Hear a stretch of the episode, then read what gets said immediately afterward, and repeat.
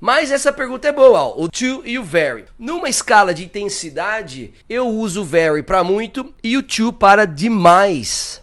É simples a diferença. A diferença entre to e very é a intensidade, o grau de intensidade. Nós temos várias formas de você dar intensidade para alguma coisa. Você pode dizer no seu português, eu estou muito cansado ou eu estou cansado demais. Aquilo está muito é, feio ou aquilo está feio demais.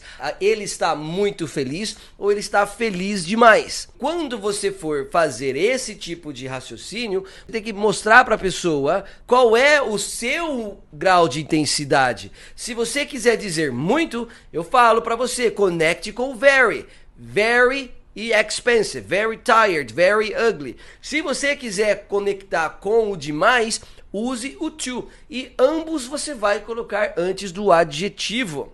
Ah, outra coisa que também numa escala, ó, num grau de intensidade, você tem o to, o so e o very.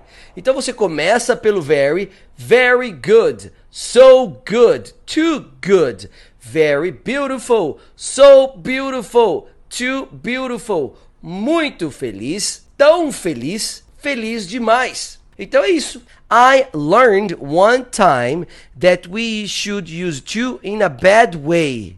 A Renata falou aqui, ó, eu aprendi uma vez que nós deveríamos usar o to in a bad way.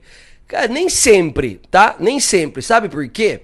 Por quê? Porque o, demais tem essa conotação de excessivo, né? De algo excessivo. Então, quando algo é excessivo, passa do normal, geralmente tem uma conotação um pouco ruim, caro demais, cansado demais. Então, realmente ele traz uma conotação ruim. Mas eu posso falar, pô, I'm too happy. Tipo, acho que o too happy não dá essa ideia de tipo, tô, como que eu posso ficar feliz demais que seja algo que não seja tão bom. Mas o, o que você disse tem, tem todo o meu apoio. Vale sim. Isso, por exemplo, um sorvete muito doce, que usar to ao invés de very. Então, não, Renata. Depende. Se eu quiser falar que esse sorvete aqui tá muito doce, it's very sweet. Se eu uso o too sweet, aí ele dá uma conotação de que ele tá tão doce que acaba sendo algo excessivo. Eu posso falar, meu, I love, I love this ice cream flavor. I love chocolate ice cream because it's very sweet. Eu gosto do sorvete de chocolate porque é muito doce. Se por um acaso eu for dizer para alguém, ó, I don't like this kind of ice cream because it's too sweet. Eu não gosto desse tipo de sorvete porque é doce demais.